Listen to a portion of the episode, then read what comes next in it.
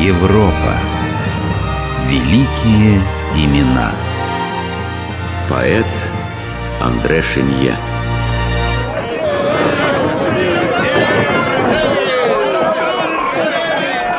Помощенные брусчаткой улицы Парижа на скрипящем вазу везут аристократов в гильотине на казнь. Беснуются горожане-якобинцы.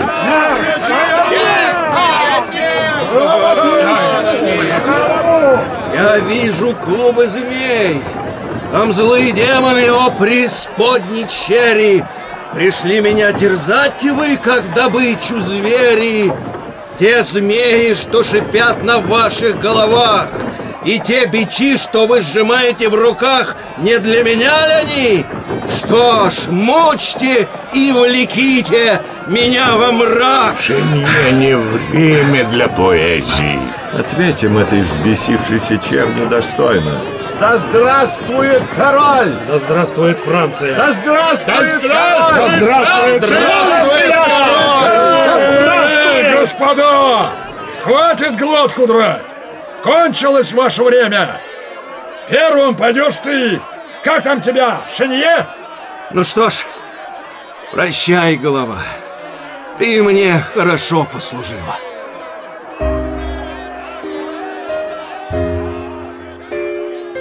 Так оборвалась жизнь поэта Андре Шенье.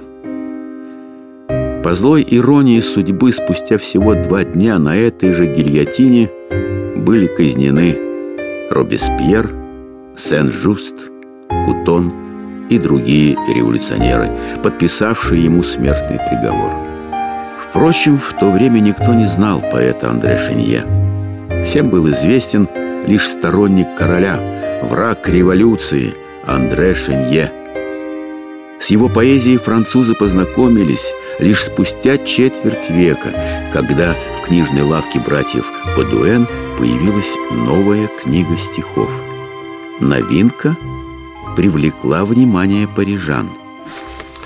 О, во Франции родился новый поэт. Какой там новый? Вот вы не помните, а я знаю, что это тот самый роялист, которому во время революции якобинцы отрубили голову. Да?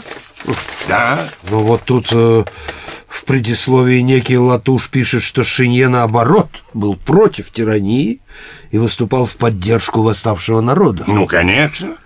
Если бы написали, что Шинье был против народа, то кто бы тогда стал покупать его книгу? Да-да. Вот именно. Им главное продать. А то, что стишки, прямо скажем, так себе уже не важно. В этом я согласен с вами. Вот как он изображает бой царевича Тезея с кентавром. Послушайте.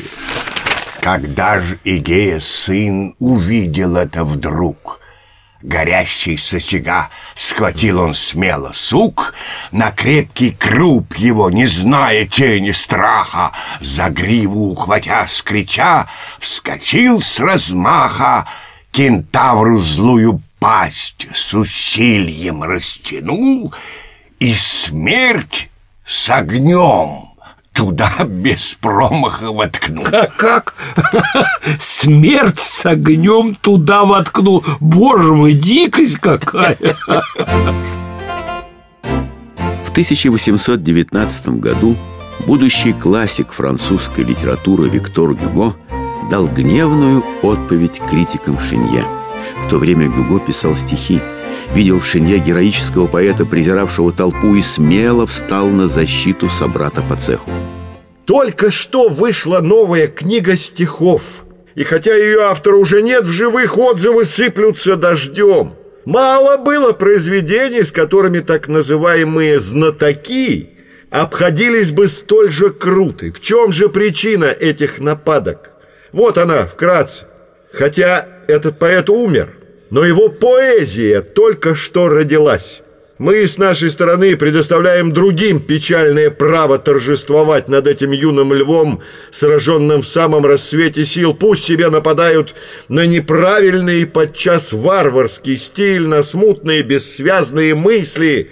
В каждом из этих недостатков поэта уже есть зародыш новых совершенств поэзии. Кто осмелится упрекать его поэзию в несовершенстве, когда дымящийся кровью топор революции покоится поверх его незаконченных творений? Это издание стихотворений Шине попало и в Россию. Стало любимой книгой Александра Пушкина еще во времена его лицейского детства. Саша Пушкин воспринимал французского поэта так, как он и был описан в предисловии книги Латушем – борцом с тиранией.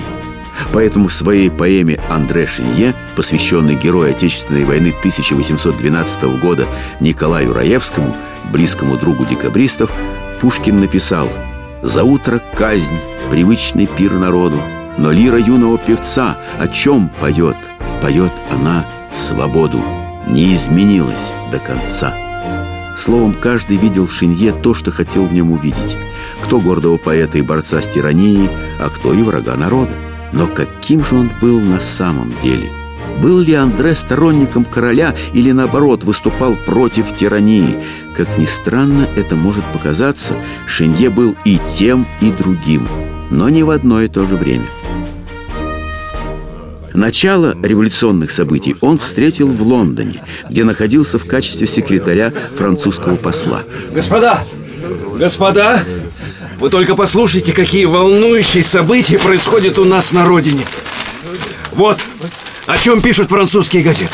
Все приветствуют революцию. Даже брат короля, герцог Орлеанский, добровольно отказался от своего титула и велит впредь именовать себя гражданином Филиппом Эгалите. Даже сам король, наш Людовик, решил примерить красный фригийский колпак. Вот, а вот тут напечатана Декларация прав человека и гражданина. Люди рождаются и остаются свободными и равными в правах. Общественные различия могут основываться лишь на общей пользе. Дальше. Цель всякого политического союза – обеспечение естественных и неотъемлемых прав человека. Таковые – свобода, собственность, безопасность и сопротивление угнетению. И вот еще. Источником суверенной власти является нация. Никакие учреждения, ни один индивид не могут обладать властью, которая не исходит явно от нации. Прекрасно! А знаете, какая песня стала гимном революционной Франции? Марсельеза. Марсельеза, господа! Люди на улицах поют вперед, сыны отчизны, милой! А? Мистер Шенье, не думаю, что это стоит распевать в нашем Отечестве, которым правит наш добрый и мудрый король Георг Третий. Боже, храни короля! Да, да. Боже, храни короля! Ах, господа! Господа, ну что за вздор вы говорите? Вы ровным счетом ничего не понимаете. Скоро ветер свободы долетит и до вашего острова. Ну и что вы тогда скажете? А? Я надеюсь не дожить до этой катастрофы. Ай, да. К черту службу! Скорее домой, милую Францию! Прощайте, господа зануды!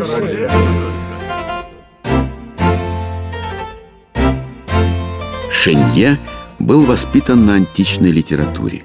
Он был уверен, что в конце XVIII века возвращаются времена древних героев, и потому писал «Должны мы из цветов античных мед извлечь». Пускай на старый лад звучит поэта речь, Палитру древних взяв, в наш труд вдохнув их пламя, О новом будем петь античными стихами. Однако его романтические мечты развеялись довольно скоро. В Париже Шенье увидел якобинцев, которые меньше всего напоминали древнегреческих героев. Андре отшатнулся от восставшего народа, примкнул к аристократам. Трагизм этой перемены заключался в том, что его родной брат Мари Жозеф Шенье был одним из лидеров революции. Братья часто и горячо спорили. Что случилось с тобой, Андре? Как ты мог предать свой народ и стать на сторону контрреволюционеров? Как же ты не видишь, Мари Жозеф, что на смену одним тиранам приходят другие, еще худшие? Они говорят красивые слова о свободе, равенстве и братстве, а сами, сами думают только о том, как бы присвоить себе то, что было награблено до них. Я уже не говорю об их уровне культуры, о полном непонимании ими поэзии, живописи, музыки. Эти грубые скоты только и мечтают, как бы набить пузо, напиться до пьяна и завалить бабенку. В этом ли цели вашей революции, а? М-м, обзывая революционеров грязными скотами, ты называешь скотом и своего брата! Ты считаешь, что я мечтаю только о том, чтобы нажраться, напиться и завалить бабенку? Я не имел в виду именно тебя. Что же, в революцию приходят разные люди. Но придет время, и мы очистим свои ряды от них. Да? Или они избавятся от вас? На время революционного террора Андре Шинье уехал в Версаль но по какой-то надобности приехал в Париж, где был схвачен якобинцами, не опознан и посажен в тюрьму как подозрительная личность. Когда Мари Жозеф Шинье узнал об аресте брата, он начал хлопотать об освобождении Андре. С просьбой отправился к самому Робеспьеру, получил отказ. Мари Жозеф, ты просишь за своего брата, но ты не можешь не знать того, что он убежденный роялист и враг революции. Ты просишь не за брата, а за врага всего нашего дела. Когда его подруга Евгения Корде заколола нашего друга Марата, кто больше всех радовался смерти пламенного революционера? Твой брат, Андре Шанье. Максимилиан, мой младший брат поэт, он живет в мире образов. Он увлекается, часто действует необдуманно, он совершает ошибки. Ну, прости, прости ему его молодости дура. Э, нет! Это не заблуждение, а осознанная позиция. Ведомо ли тебе, что вчера он подбил заключенных в тюрьме на мятеж? Он кричал «Разрушили Бастилию, разрушим и эту тюрьму! Свобода всем!» Сотни отъявленных негодяев, благодаря твоему брату, едва не избежали сурового наказания. Мне трудно понять, как одна мать могла родить двух столь разных людей, революционера и преступника. Мужайся, Мари Жозеф, завтра твоему брату отрубят голову. То, что произошло дальше, лучше всех описал Александр Сергеевич Пушкин в поэме Андре Шенье. Лампады тихий свет бледнел пред утренней зарею, И утро веяло в темницу, и поэт К решетке поднял важные взоры. Вдруг шум. Пришли, зовут. Они! Надежды нет. Звучат ключи, замки и запоры. Зовут. Постой, постой, день только, день один, и казни нет, и всем свобода, и жив великий гражданин среди великого народа. Не слышит, шествие безмолвно, ждет палач, но дружба смертный путь поэта очарует. Вот плаха. Он взошел, он славу именует. Плач, муза, плач. Так погиб роялист Андре Шинье. И так начался путь в бессмертие поэта Андре Шинье.